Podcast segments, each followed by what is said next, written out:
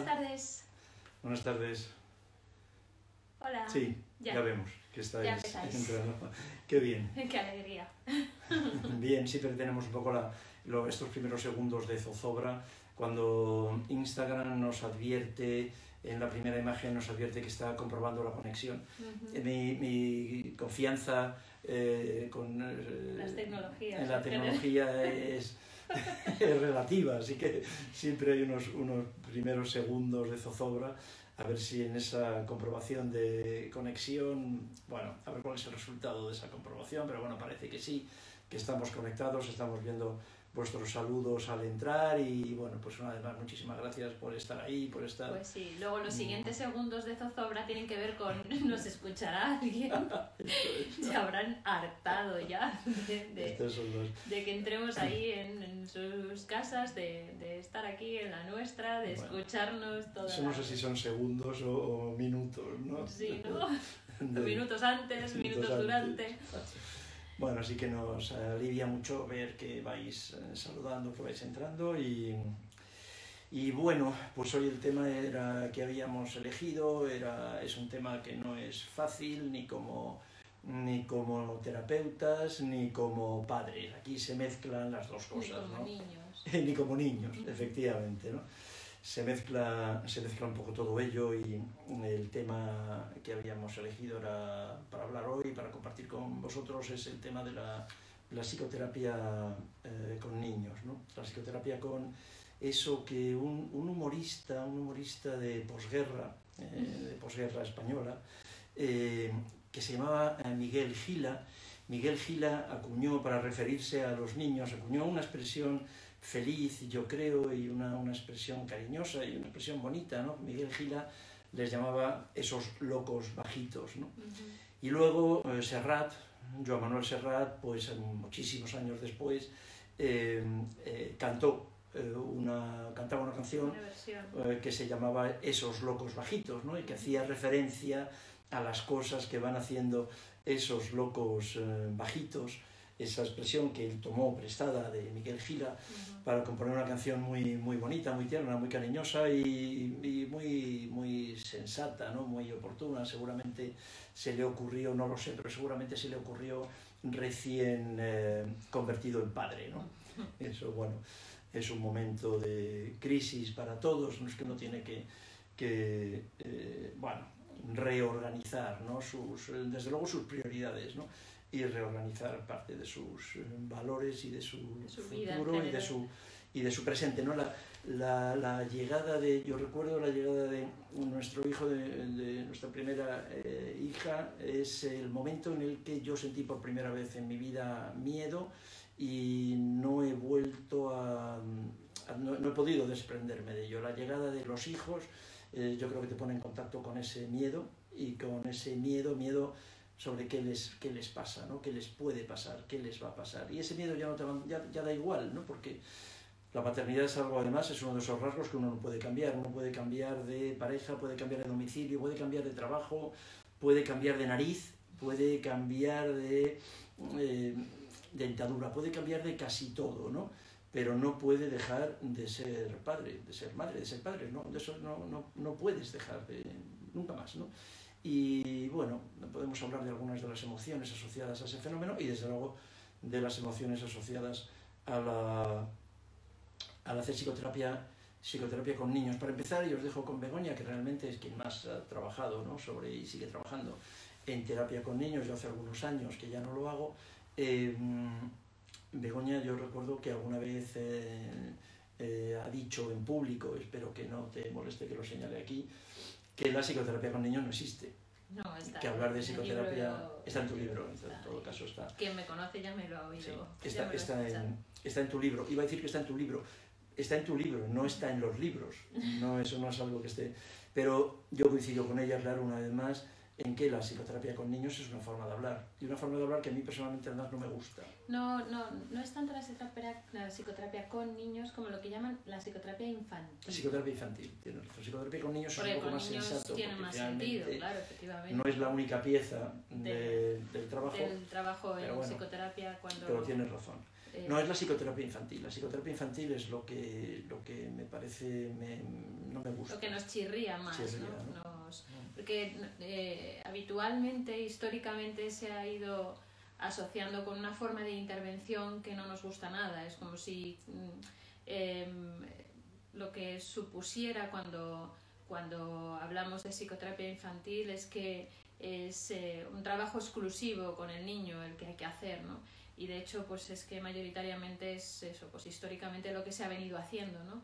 Eh, y yo solía asemejarlo, bueno, solíamos hacerlo eh, ambos, ¿no? Solíamos asemejarlo a lo que, a lo que llamábamos eh, terapia del, del taller del- del automóvil, ¿no?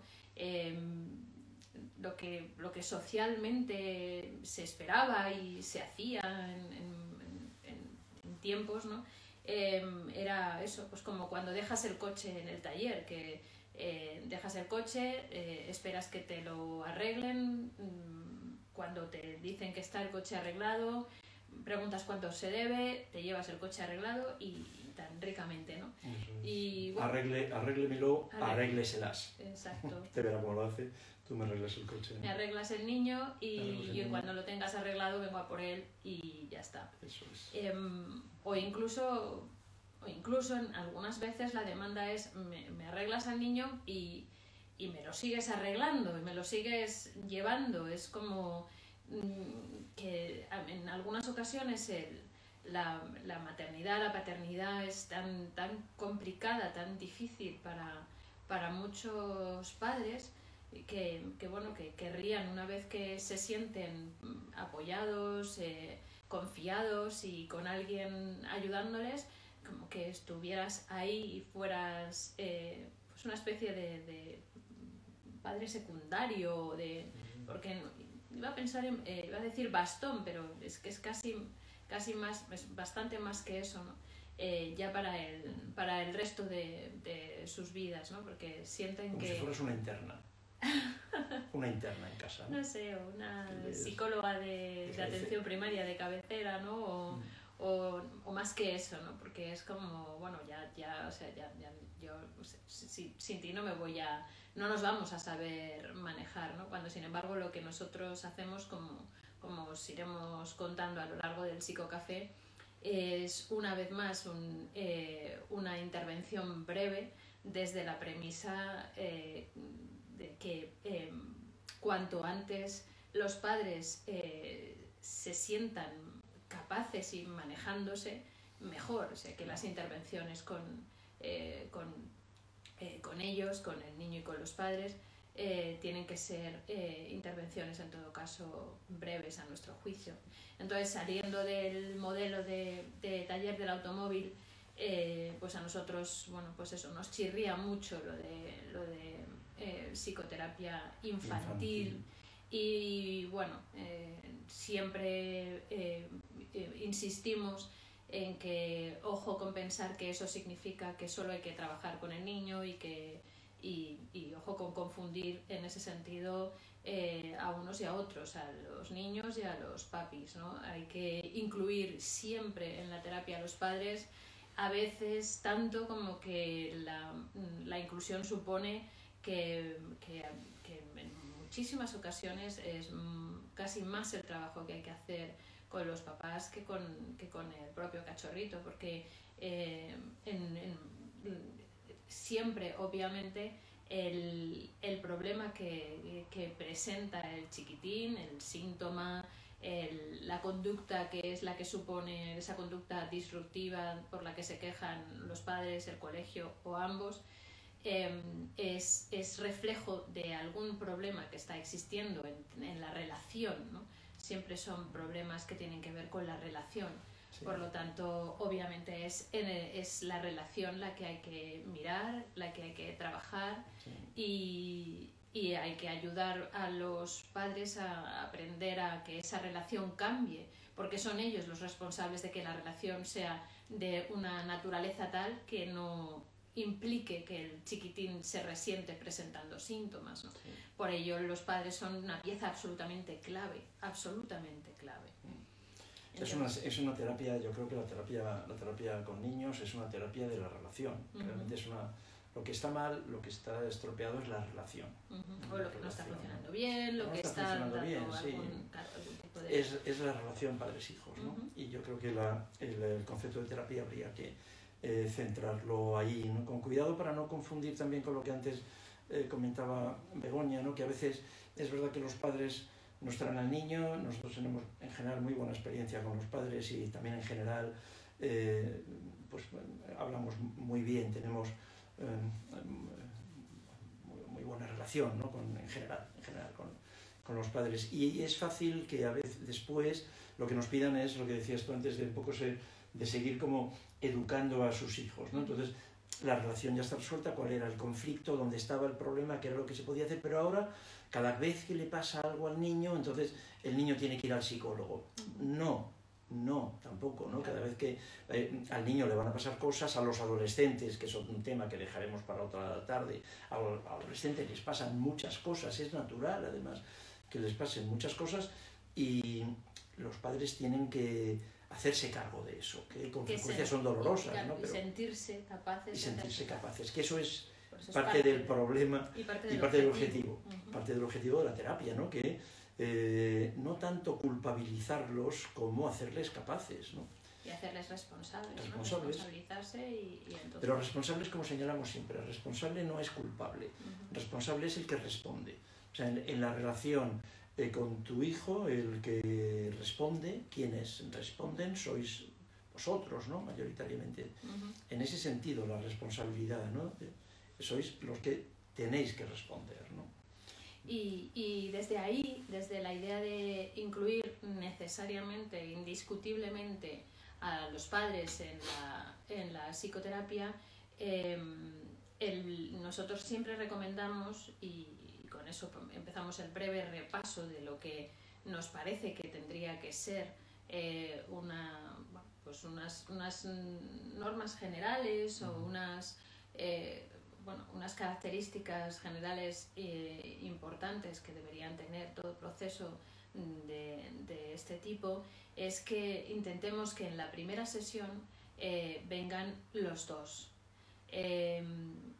Lo, la primera sesión nosotros la recomendamos siempre con los padres sin el niño y que vengan los dos. Mm, nos da bastante igual la situación, hay que intentar que estén los dos es que están separados, es que papá vive no sé dónde, mamá no sé qué, es que no se llevan bien, es que no se pueden soportar, es que están los dos dentro de la misma, es que eso puede ser parte, no, puede ser no, será parte, parte, del conflicto. y entonces es parte de la solución y es parte de lo, de lo sanador que intentemos que eh, se hagan cargo como padres de poder estar mínimamente eh, juntos eh, y haciendo equipo para ayudar a, su, a sus hijos. Y hay que hacerles entender que, si, que, que no les pueden pedir a los niños que hagan ciertos esfuerzos por cambiar y por modificar ciertas eh, conductas o ciertas formas de, de, reacción o de manejo si ellos mismos no están mm, pudiendo ser capaces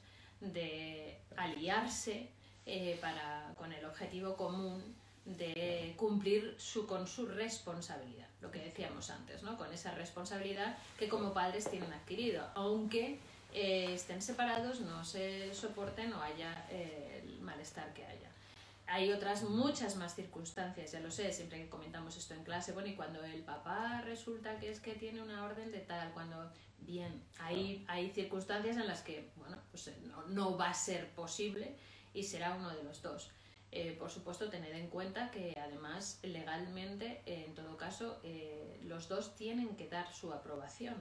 Por eso también es muy importante que en esa primera sesión estén los dos y que nos firmen el consentimiento oportuno para poder ver a su hijo. Sin el consentimiento de ambos, a no ser que sea una intervención que la hacemos por orden de un juez, o, de, urgencia, en algunas ocasiones por una urgencia podría ser pero es arriesgado. Con cuidado. Eh, entonces, vamos, eh, lo ideal, eh, lo ideal es que, ¿por qué lo decimos? Y luego siempre me decís, claro, pero es que yo trabajo en este, de esta forma, en este, en este operativo concreto y entonces no podemos tal cual, lo sé. Y sé que, claro, que hay circunstancias que imponen que esto no sea así. O que no pueda llegar a ser así, pero siempre tenemos que intentar apañárnosla. ¿Por qué lo digo? Porque nos empeñemos en que el modelo que yo he diseñado sea el que se ponga en práctica. No, obviamente no es eso, ¿no? sino que si pensáis con sentido común, eh, lo que nos dice es que eh, el niño eh, tiene que ser leal a papá y a mamá, a ambos. Si uno de los dos no está, y además no está por unas determinadas circunstancias, porque uno de los dos es el que dice que mm, es que yo no creo en los psicólogos, uno de los dos es el que no quiere comprometerse, uno de los dos es el que está mm, fuera del, de lo que es ¿no? el, eh, esa, ese responsabilizarse del papel, del rol de, de padres o de, padre o madre. Em, entonces, claro, el niño obviamente va a tener un conflicto de lealtades enorme y mm, si eh, mejora estará dándole eh, mm, bueno, la razón a uno de ellos mientras que eh, sin embargo estará siendo desleal con el otro traicionando. y traicionando por tanto al otro. Entonces no es una cuestión de antojo para ver si eso hacemos encajar el modelo, sino que es para garantizarnos el cuidado del, del chiquitín. Y entonces eh, el niño y el adolescente necesitan bueno, pues que todo eso esté lo más cuidado posible y necesita que, que empecemos el proceso eh, sin que se dé ese, ese, conflicto de lealtades. Y si no solo no hemos eh, sido cómplices en ese conflicto de lealtades, sino que además eh, hemos conseguido que por primera vez papá y mamá se pongan de acuerdo para venir a una consulta para, que, cuyo objetivo tiene eh, el que el chiquitín, cuidar del chiquitín, preocuparse, gestionar mejor lo que puede estar pasando para que el niño esté sufriendo, pues entonces estamos dando ya los primeros pasos para que el niño mejore sin duda. Y De hecho, la mayoría de los síntomas infantiles son mm, eh, están al servicio de eso, precisamente. La, mayoría de, la, inmensa mayoría de los síntomas que presentan los chiquitines en la consulta, y en la consulta y fuera de ella, están al servicio precisamente de la de la unión de papá y mamá. De, del, mantenimiento, de lo que el sistema le, de lo que el sistema está pidiendo, de la pertenencia. Entonces el sistema está pidiendo algo y el sistema está diciendo para pertenecer eh, necesitamos que te posiciones aquí. Eh, a mí me gusta mucho hablar en ese sentido del famoso triángulo dramático, el triángulo de Cartman, ¿no? que cuentan también eh, los, los que siguen el abordaje del análisis transaccional, en el que bueno, pues es, muy, es muy fácil ver cómo en cuanto eh, hay, un, hay una relación triangular, eh, cada uno de los miembros de ese triángulo va a tender a posicionarse uno en donde en el vértice del perpetrador, otro como víctima, otro como salvador, ¿no? Y al chiquitín pues se le suele colocar en un vértice y ese es el papel que, que tiene designado eh, también en, en, el mismo sentido, eh, es verdad que venimos con, con mandatos, venimos con, con, guiones ya preestablecidos y, y, bueno, pues, pues desde ahí vamos a ir funcionando eh, según ese guion, ese mandato nos, nos vaya pidiendo para garantizarnos la vinculación, para garantizarnos la pertenencia. Por lo tanto, el, el romper un poco con eso sin que el niño sienta que, que se, que, se, que, se, que corre peligro ¿no? su pertenencia porque están ahí ambos de acuerdo en que esto es lo que hay que hacer, pues es algo que, que libera una barbaridad. Y de hecho por eso es fácil ¿no? que cuando conseguimos esto y conseguimos que esa primera sesión con ambos además sea una sesión en la que nos ven como un aliado y no como un enemigo eh, y nos ven haciendo equipo, pues entonces es que enseguida, enseguida eso es un matiz que quiero subrayar, ¿no? Eh, lo de que la primera, la primera entrevista es a los padres solos, sin el niño, y el objetivo de esa primera entrevista, bueno, como señalamos siempre, siempre por definición, el objetivo de una primera entrevista es que haya una, segunda. Ese es el, casi el objetivo único ¿no? de una primera entrevista, que haya una segunda, pero, pero un objetivo fundamental en esta primera entrevista es que los padres nos vean como aliados. Sí, sí, eso me parece muy importante, que no nos vean como enemigos, que de vez en cuando, ahora menos, pero eh, yo recuerdo cuando estudiaba psicopatología y psicoterapia con niños hace treinta y tantos años, que una de las cosas que a mí me llamaba la atención en algunas de esas escuelas ortodoxas, rígidas y con, eh, yo creo que con colegas que tenían conflictos con su propia historia, era que se recomendaba para tratar a los niños, se recomendaba una cosa, eh, una conducta que se llamaba, que ellos mismos llamaban la parentectomía. Parentectomía, que eso sería una intervención quirúrgica relacionada con la separación de los padres. Esto es, algunos de, mis colegas, de mis eh, eh, profesores, que me duraron un poco porque aquello no me gustaba, a pesar de que era, aquello era muy, muy propio de la época progre del progrerío al que yo en aquella época, por increíble que pueda pareceros ahora, yo pertenecía de una forma...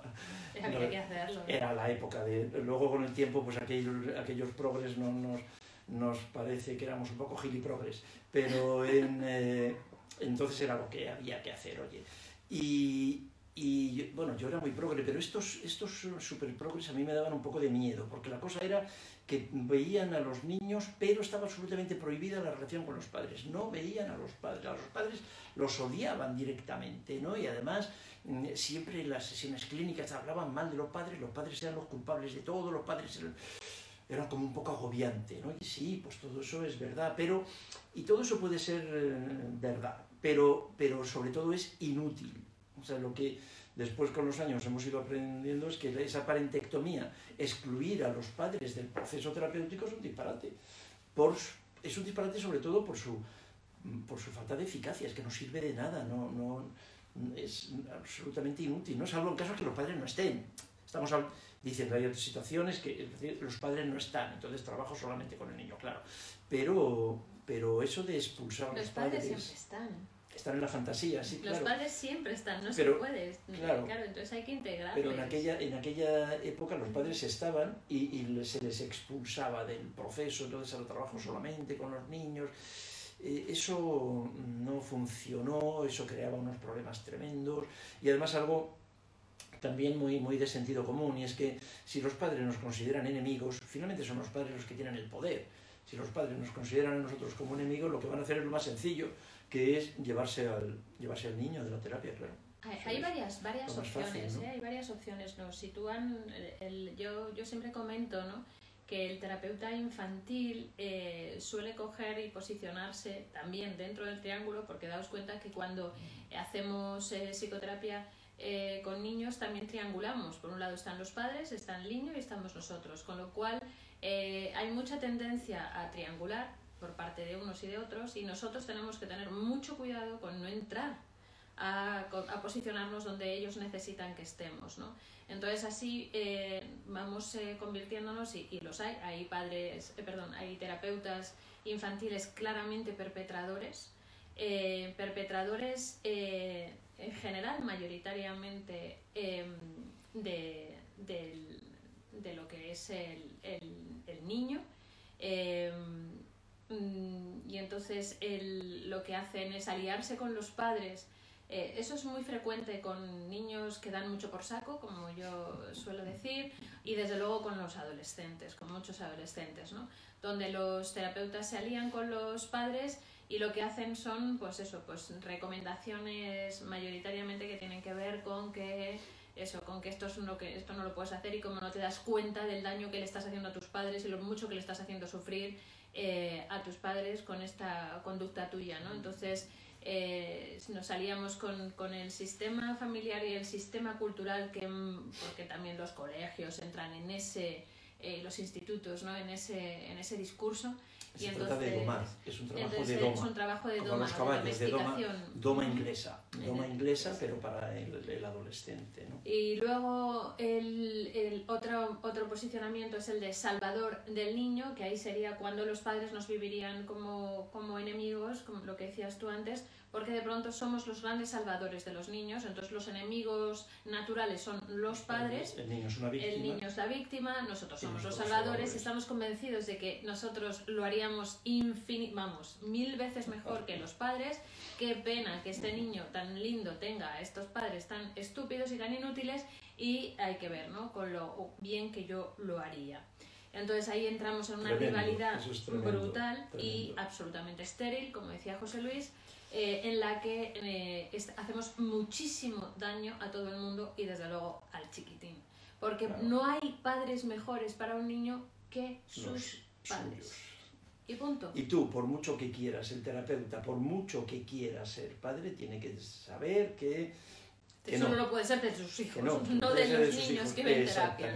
¿no? que puede y debe ser de los suyos. Y solo de los suyos. Y nunca vas a ser el padre de tus pacientitos, ¿no? nunca.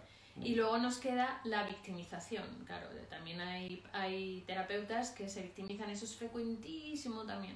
Y que la cosa es que hay que ver con la terapia infantil qué difícil es eh, y, y, que eso, pues que, que, santo mártir soy, porque esto de aguantar a los padres es terrible y, y, bueno, esto es el trabajo más difícil que existe, nadie sabe lo que sufrimos y vamos que entre el adolescente o el niño o el tal queda por saco y no colabora y los padres que ya son eh, para nota, puff, yo fíjate lo que sufro, ¿no? Y el terapeuta se coloca en la posición de víctima. De víctima de víctimas. Entonces, em, luego con eso, pues según lo que ocurra, salvador o perpetrador serán o padres o, niño, eh, uno u otro. Y, y, y, desde ahí, pues efectivamente no, no, conseguimos nada, desde ninguna de las tres posiciones vamos a ayudar a nadie y sin embargo es absolutamente frecuente que esto, que esto ocurra, es, es casi la norma. Por eso decíamos el otro día, y ya aprovecho para contestar a una de vuestras preguntas que nos dejasteis en el psicocafé, por eso decía que es importantísimo enamorarse del niño de los padres. ¿Vale? Si en esa primera sesión, en lugar de ponernos a la defensiva, porque los padres vienen eh, medio desconfiando, porque en muchas ocasiones es verdad que a la consulta del psicoterapeuta infantil los padres llegan rebotados. O por un juez o porque en el colegio ya dicen que o, le llevan al, psicólogo o no hacemos nada. O porque ya no pueden más de, sostener tal o porque el pediatra también ya les ha dicho que dejen de dar la tabarra con que el niño tenga algo eh, eh, físico porque es que lo que le está pasando claramente es que tienen que llevarle a un psicólogo entonces eh, vienen con pocas ganas porque hay, claro, hay una parte de sí mismos que tienen mucho miedo de, de, lo que les vamos a decir. Porque, como ya hemos comentado en otros psicocafés, acordaos, no hay nada que nosotros vayamos a decir a nadie que venga a consultarnos en la consulta que no sepan ya. Que ellos no sepan. Y otra cosa es que no hayan pensado claramente en ello, no lo hayan verbalizado, no lo hayan mentalizado. Y que no les guste supuesto, sin duda. Pero lo saben. Lo saben, lo saben.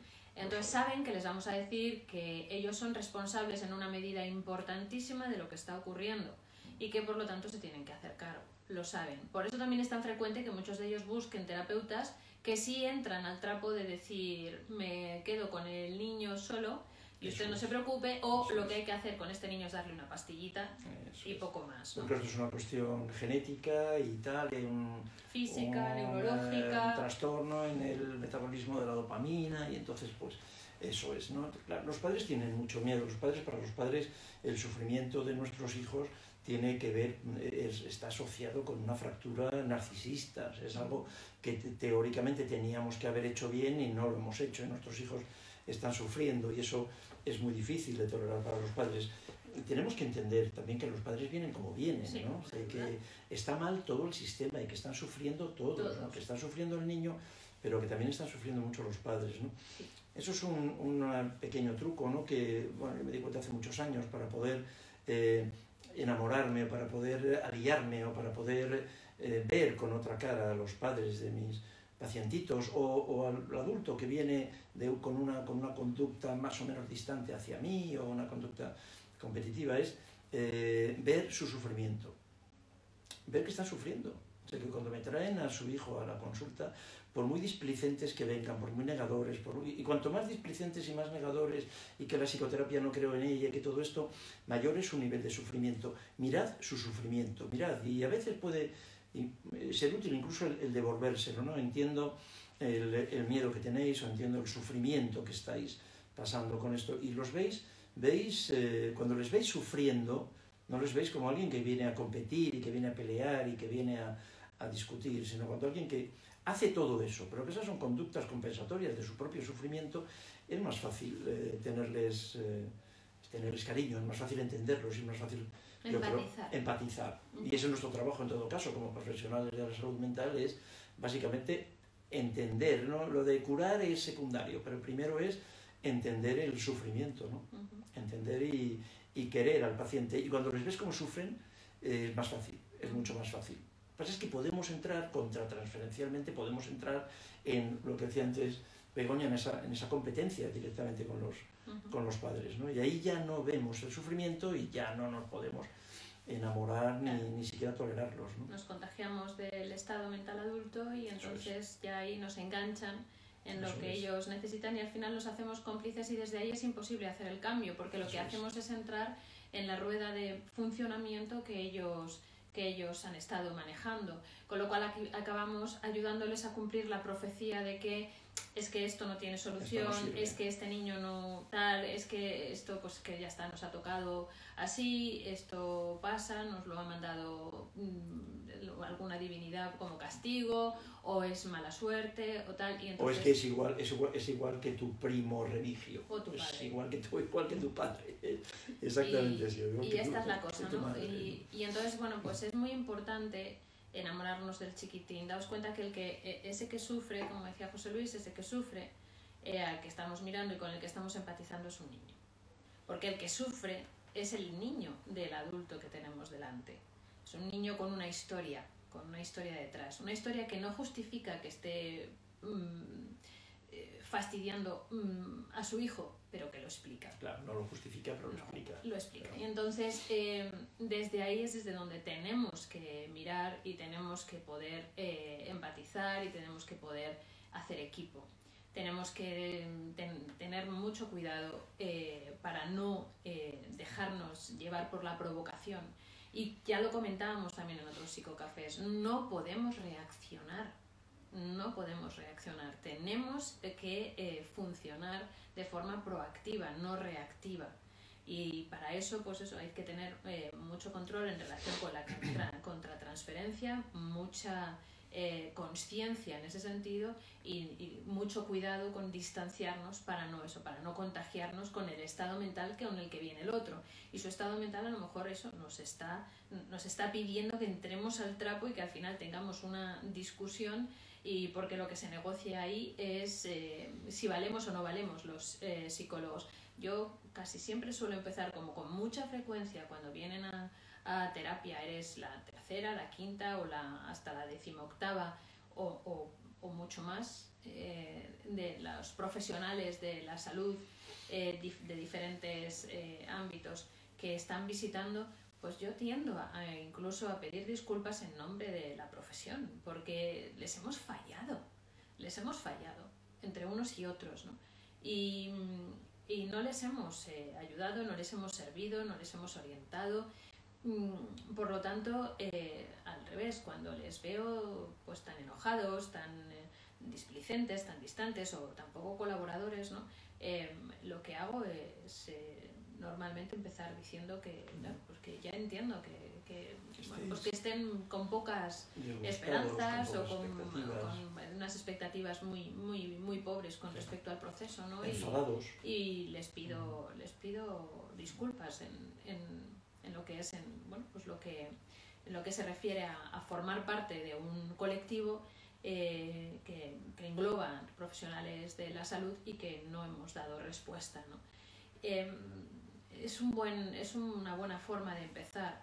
Eh, la mirada es fundamental, ya lo hemos dicho también y nos hartamos de decirlo una y otra vez, ¿no? Y esa mirada tiene que ser una mirada de comprensión, una mirada sintonizadora con las necesidades de los niños que hay ahí detrás y tiene que ser una mirada eso, que, que que lo que demuestre, lo que muestre sea eh, ganas de conciliar, no de entrar al trapo. Por lo tanto, ojo con reaccionar y ahí hay que tener pues eso, muchísima mano izquierda para poder manejar eh, eh, a uno o al otro, a las discusiones que puedan surgir entre ambos, para legitimarles a ambos y, poder no mostrar tendencia, porque también lo vamos a notar. Vamos a notar la tendencia a aliarnos con uno de los dos. Las alianzas, ellos, Con uno de los Lógicamente, y ellos lo fomentan. Y lo fomentan y lo notan. Y llevan años haciendo lo mismo con su hijo, por cierto. Lo que hacen con el terapeuta lo llevan haciendo con su niño y eso también puede ser muy útil verlo. Van a intentar. Eh, que nosotros nos aliemos con uno. Mm, claro, lo intentan. Y a veces el terapeuta se confunde y lo hace.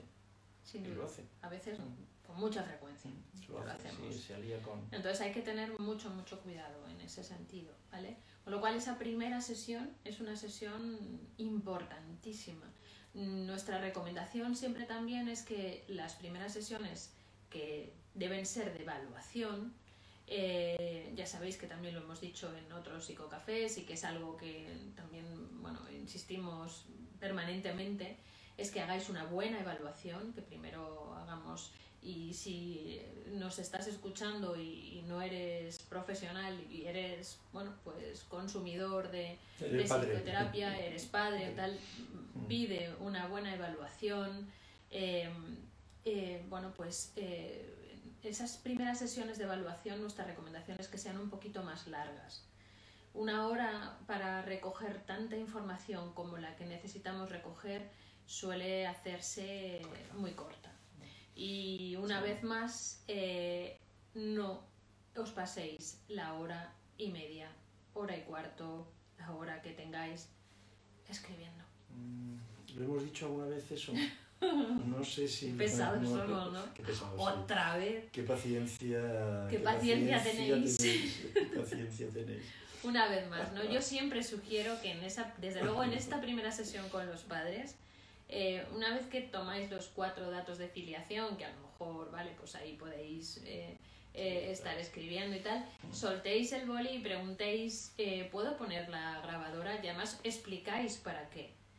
me gustaría poder estar conectando bien con vosotros, mirándoos a la cara, entendiendo bien lo que me queréis contar, pudiendo estar muy presente. Y si me paso la hora cogiendo notas, pues no voy a hacerlo. ¿Os importa? Conecto la grabadora, la pongo aquí y ya está. Os aseguro que una vez que yo transcriba tal esto, eh, lo, lo, cierro, lo apago y, y, lo elimino y ya está. En todo caso, además, en el consentimiento informado nosotros siempre sugerimos que lo pongáis. Como uno de los puntos que nosotros ponemos en el consentimiento es que los padres autorizan a grabar las sesiones. ¿no?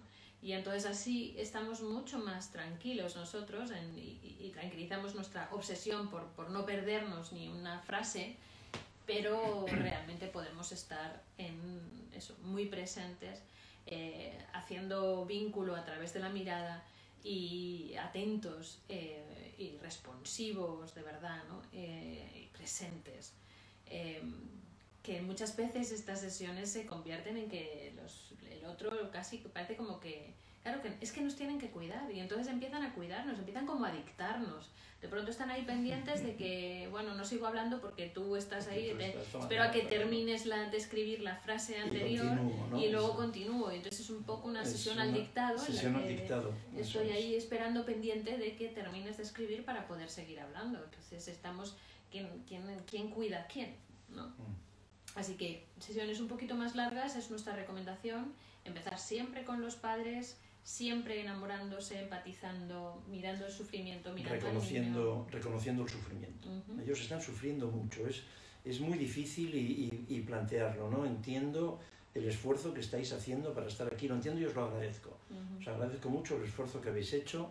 Eh, os lo agradezco por vuestro hijo y por mí, el esfuerzo que habéis hecho para venir aquí, porque quiero que sepáis entiendo que es muy difícil, muy difícil eh, venir con nuestro hijo a terapia, eh, a psicoterapia, ¿no? Así que lo entiendo y lo valoro y entiendo que, que sois eh, solo con esto, solo con este gesto que habéis hecho, con este movimiento, que sepáis que a mis ojos mm, tenéis muchísimo valor, ¿no? Porque otra vez hay muchísimos padres muchísimas familias, muchísimas personas que necesitarían hacer terapia y sin embargo no lo están haciendo. Y vosotros eh, no solamente no sois peores ni menos valiosos, sino todo lo contrario. ¿no? Yo, eh, os agradezco mucho, reforzad siempre que podáis reforzad eso, porque es verdad. El movimiento es muy difícil. El movimiento es muy difícil. Así que reconocedlo, reforzádselo y agradecedlo también, ¿no? Os agradezco mucho el esfuerzo que estáis haciendo. Eh, ¿Por qué no se hace eso? ¿Sabes? ¿Por qué no se hace? Me parece injusto con pues unas personas que están sufriendo no mucho. No tenemos resueltas nuestras cositas, no, no, las tenemos resueltas. Y pero eso es nuestro, entonces no, no debemos de culpabilizar a los padres de nuestros pacientitos por cosas que no tienen que ver con, que tienen que ver con nosotros. Son cosas nuestras, no hemos hecho nuestros propios procesos, ya hemos comentado, ¿no? En la historia de la evolución de la práctica de la psicología en, en España al menos, en la mayoría de los países también, pero en España eh, no se ha exigido eh, que el terapeuta haya hecho su propio proceso antes de ponerse delante de un paciente, con lo cual sus propias historias interfieren. Así que nuestras historias nos interfieren. Pero ¿cómo no van a interferir? Obviamente. Es que eso es una, una, una negación infantil, ¿no? Nuestras historias...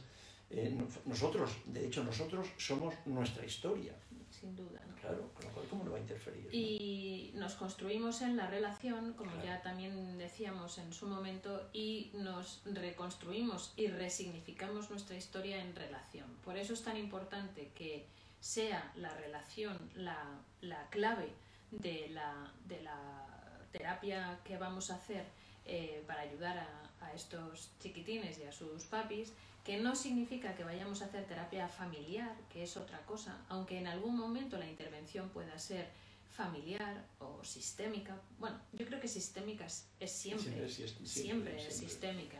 Lo que pasa es que, bueno, como hay un abordaje eh, particular que se llama así, terapia sistémica, pues bueno pues para no para no confundir con que bueno que, que nuestro nuestro modelo no es exactamente eh, eso, ¿no? un abordaje exclusivamente sistémico o que lleve a cabo terapia familiar.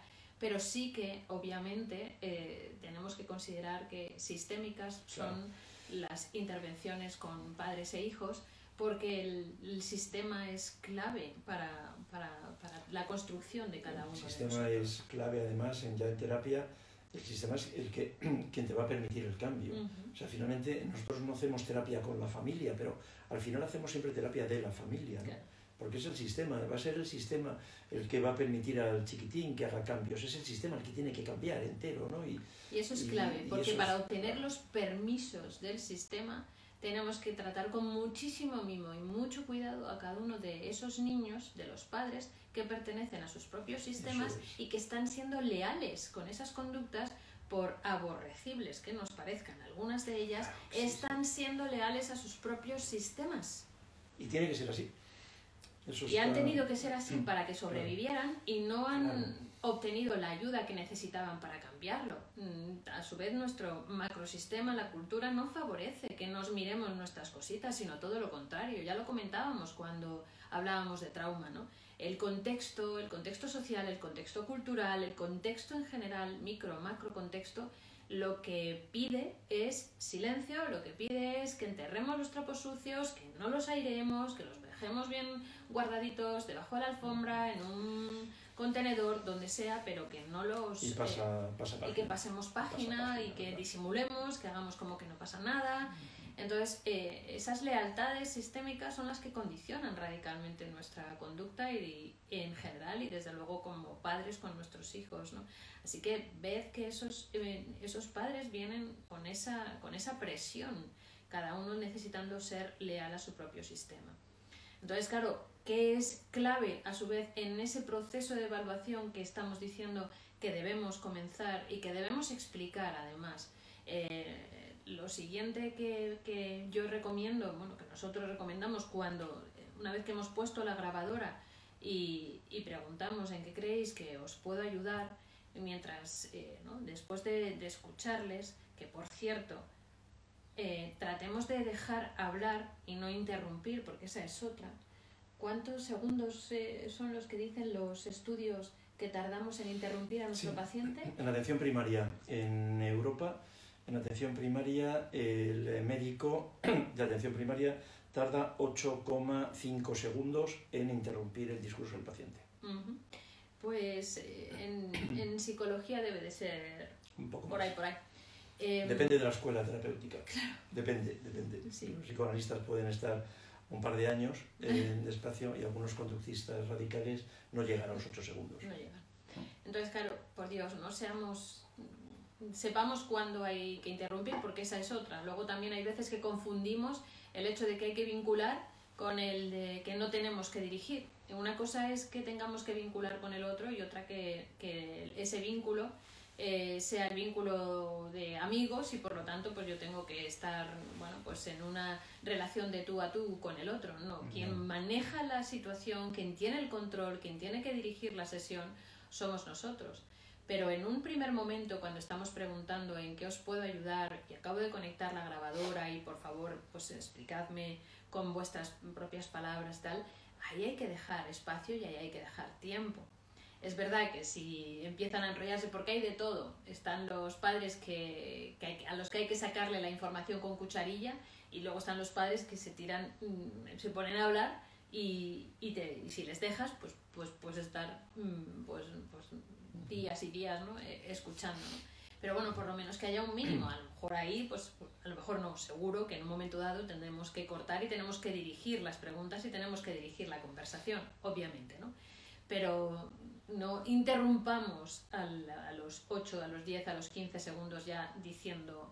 eh, Haciendo preguntas haciendo concretas, ¿no? preguntas o, o haciendo, o dando nuestra propia opinión ya sin terminar ni siquiera de recoger eh, unos mínimos de, de información o con el famoso post-yo, del que también hemos hablado muchas El veces, paciente se queda en el, se queda en el post-yo. en el post-yo. El post-yo. Eh, entonces, eh, cuidado, ¿no? Cuidado con todas estas, con todas estas cosas. Y mm, eh, en, el, en, el momento en el que vamos respondiendo y vamos empezando a, matizar pues esa, eh, esa entrevista y demás, tenemos enseguida que explicar que estamos recogiendo este tipo de preguntas y demás y que vamos a, a compaginar eh, esta, esta forma de, de trabajo, ¿no? en, eh, lo que se refiere a, a entrevista, en la que vamos a ir preguntando y demás, con otras pruebas, porque a nosotros lo que nos interesa mucho es hacer una buena evaluación. Entonces, em, vamos a ver que eso a veces mm, no solo confunde, sino que incluso enfada todavía más a los padres. Y eso me lo decís en clase cantidad de veces. Porque los padres esperan que ya en una sola sesión les soluciones el problema. Y enseguida te dicen, ah, no, yo es que venía para que me dierais, para que, Ah, veníamos para que nos dierais, Ay, las Unas pautas. pautas. Ay, qué horror. vale, ya lo hemos comentado también. Qué difícil. Qué pesados siempre somos. Las pautas. Dios mío. Sí. Entonces, claro, es algo también que hay que explicar desde el minuto uno. Eh, no damos pautas. Tengo que entender, te las puedo dar a lo mejor, podemos discutirlas, podemos negociarlas, pero tengo que entender, tengo que entender qué es lo que pasa. ¿Cómo te voy a dar pautas si no, si no entiendo nada de lo que, de lo que todo te acabo de conocer? No, no entiendo nada de lo que, de lo que te pasa, ¿no? ¿Cómo, cómo no? O entiendo mucho, entiendo, lo voy entendiendo, lo voy entendiendo Pero- muchísimo, porque cuanto más años llevas en esto, Sí, lógicamente claro, como claro. todo, como con todo, la experiencia es la madre de la ciencia. Claro. Y eh, Pero disimulas en las el diablo primeras- sabe más por por, viejo por viejo por diablo, por diablo, ¿no? Claro, pero, pero no puedes eh, aceptarlo eh, el primer día, ¿no? Ujú. Entonces, eh, espérate, tenemos que, tenemos que entender, tenemos que entender lo que ha ocurrido, ¿no? Tenemos que entender la famosa pregunta de cómo hemos llegado hasta aquí. O sea, qué es lo que ha ocurrido para que vuestro hijo nace hace cinco años y, ahora, ¿qué, qué ha pasado? ¿Qué ha ocurrido? No, no, no lo... Como decía Begoña, es verdad, después de muchos años, en cuanto que ves a, a lo los padres cuenta hablar, de, lo, lo ves enseguida. Pero, pero no, necesitas no de puedes contrastar asumir. tus hipótesis. Tú estableces Claro. una serie de hipótesis y necesitas contrastarlas y corroborarlas.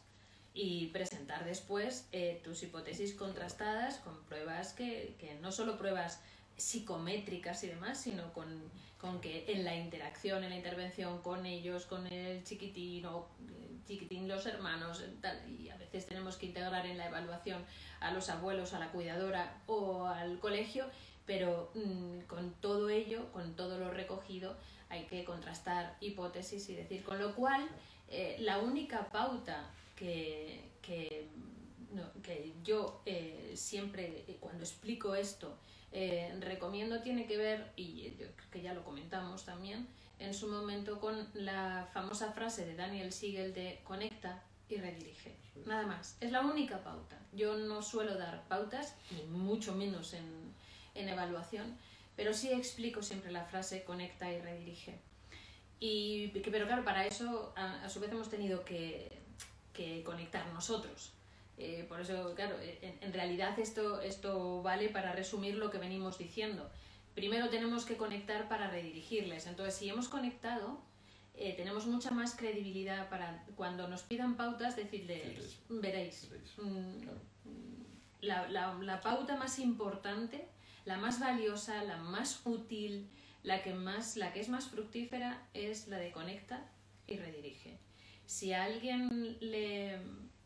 Si, si, si sintonizas con lo que el chiquitín está viviendo, eh, lo legitimas, se lo traduces, para empezar y le, le, le, regulas en ese sentido, es muy fácil después la redirección. Y es muy fácil redirigirlo. Que es lo que hemos tenido que hacer nosotros previamente con ellos. Hemos tenido que sintonizar, hemos tenido que darnos cuenta de sus necesidades, hemos tenido que legitimarlas por todo eso que, que veníamos diciendo. Y entonces es fácil ahora redirigirles y decirles, mm, esto es lo que, lo que vamos a hacer, esto es lo que tenéis que hacer. ¿no? este tenéis, que bueno, pues no es que me, me encante, pero que, que, sí, que ya que me pedís pautas, es lo, lo más, eh, lo, vamos, pues lo primero y, y, lo único que de momento os voy a aconsejar. Por lo demás, pues seguiréis manejándoos como podáis. Porque daos cuenta que os la jugáis demasiado, aunque os parezca muy obvia alguna que otra pauta, os la jugáis demasiado, porque siempre va a ser uno el que es capaz de cumplirla y otro el que no. Que Así que, incluso, eh, y claro, ¿cómo van a salir de la consulta? O cómo ya van a empezar en cuanto tú les des la pauta diciendo, ¿ves? Ya te lo decía yo, si es que eres un blando, si hay que ponerles límites, o al revés, si es que mm, siempre te sobras, y mira lo que dice la psicóloga, ¿no? Entonces, ojo, porque ya hemos contribuido, aceptando esa demanda, a generar eh, otra vez mucho, mucho malestar y a que el conflicto además se vaya para otro lado, que la cosa no es quién es el blando y quién es el estricto y quién, no sé si... Claramente que el conflicto está en la pareja, ¿no? Si los niños finalmente lo que están expresando es un conflicto en la pareja, Uh -huh. ¿no? al final. Y, y, y en, la, en, la, en, la, pareja y en la, en la relación, como decíamos antes, de ellos pareja, como padres Claro. eh, En con triángulo, ¿no? En ese triángulo. Claro. Ujú. ¿Vale? Entonces, sesiones de evaluación, valorad eh, eh, a quién necesitáis ver, eh, valorad eso, la, el,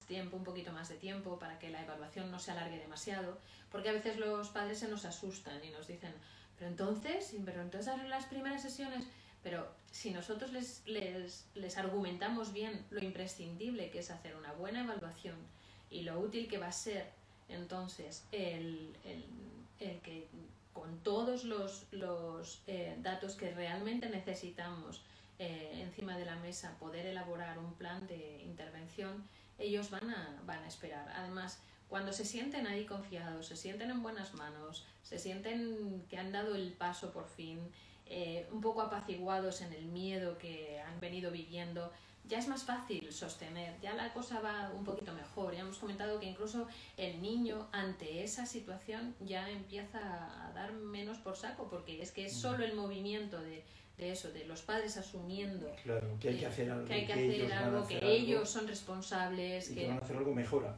Eso mejora la, claro, mejora la situación casi de forma inmediata, ¿no?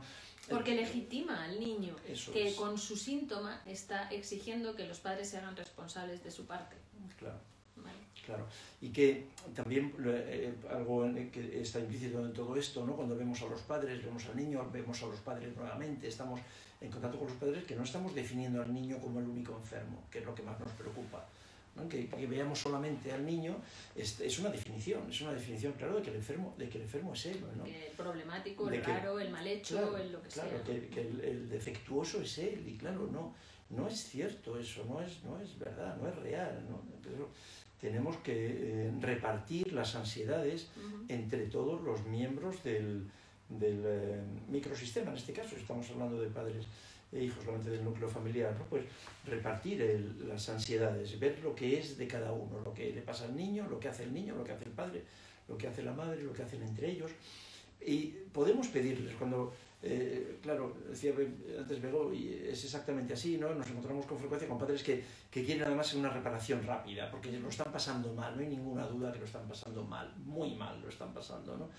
Y entonces quieren una... Entonces vamos a hacer una evaluación, les decimos... Una recomendación que siempre os hacemos es que no os dejéis contagiar por las ansiedades de los padres.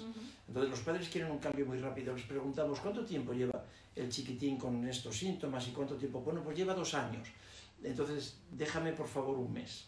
Dame un mes. El, el chiquitín lleva dos años, ¿de acuerdo? Entonces, yo lo que te pido, os pido por favor que me dejéis un mes. En la evaluación vamos a tardar aproximadamente un mes, un mes y medio, ¿de acuerdo? Y el chiquitín lleva dos años presentando síntomas. Dos, O toda la vida, O- también te dicen. No, esto es desde siempre. En general, la verdad es que ha sido Claro. desde siempre. O, Pero si lleva dos años, eh, dan- dame, por favor, dadme eh, un mes y medio para hacer la evaluación, ¿de acuerdo? No, no podemos pretender que el cambio sea de esta sesión para la siguiente, pero algunos terapeutas, sobre todo los más jóvenes, soléis, eh, podéis entrar en esa, en esa demanda, en esa presión y querer conseguir entonces cambios muy rápidos por parte del niño y bueno, pues yo creo que ahí os confundís, eso no ayuda, el niño se va a sentir también traicionado por el terapeuta, se da cuenta otra vez que el terapeuta no está, no está eh, no- pendiente de pendiente él, de él, el terapeuta de está más pendiente de, de lo que piden los padres. ¿no? Y ni te lo cual- cuento si el- claro. es una recomendación y te sientes presionado porque También te va porque derivado no sé quién y enseguida es. quieres que mejore, este tipo es. de cosas, ¿no? Eh, mucho cuidado. Claro, y la evaluación tiene esa ventaja añadida, son y ¿no? 26, ¿eh? la, la- como pasa el tiempo, la, la evaluación tiene esa ventaja añadida, ¿no? y es que durante la evaluación no estamos obligados a conseguir cambios eh, inmediatos, o sea que los pequeños cambios que van, que van consiguiéndose se hacen aparentemente solos, ¿no? Pero hay un tiempo ahí en el que, bueno, está, está en, en nuestras manos, estáis, vamos a hacer lo que hay que hacer y eh, vamos a, da- dadme, da- dadme estas- Darnos, o vamos a darnos, vamos a darnos a todos, porque somos un, somos un equipo. Vamos a darnos unas semanas para hacer este proceso de comprensión, para Ujú. poder entender, no solamente que lo entienda yo, como dice Begoña, después de muchos años lo, enti- lo entiendes cuando los ves entrando por la puerta, ¿no? ¿Cuál es el conflicto? Pero no, lo tenemos que ver todos. La cuestión es que vamos a darnos, es verdad, vamos a darnos todos eh, un tiempo para, para entender lo que está pasando, porque solamente podré dar una respuesta si entiendo bien lo que está ocurriendo, ¿no? Bueno, Y bueno, podemos pensar que esto puede ser una primera parte, ¿no? Porque claro, el, el hablar de, de psicoterapia infantil Sí, y, de eso es un- sus, y de sus eso es un... es un- idiosincrasias, eh, si se puede decir esa palabra en plural, o es su idiosincrasia, sí. Pues es un tema de... es un tema que da para mucho, pero sé que mm, sabemos que muchos de vosotros estáis francamente interesados, entonces bueno, pues le daremos más, más vueltas, hablaremos en, en más psicocafés eh, eh, de las de bueno pues de las especificidades de, y de algunas cosas que son como hemos venido comentando en esta hora eh, claves ¿no? para que la para que empecemos con buen pie ¿vale? Hablemos algún día también de los adolescentes, si te parece, porque los adolescentes también son una, una especie de tribu de...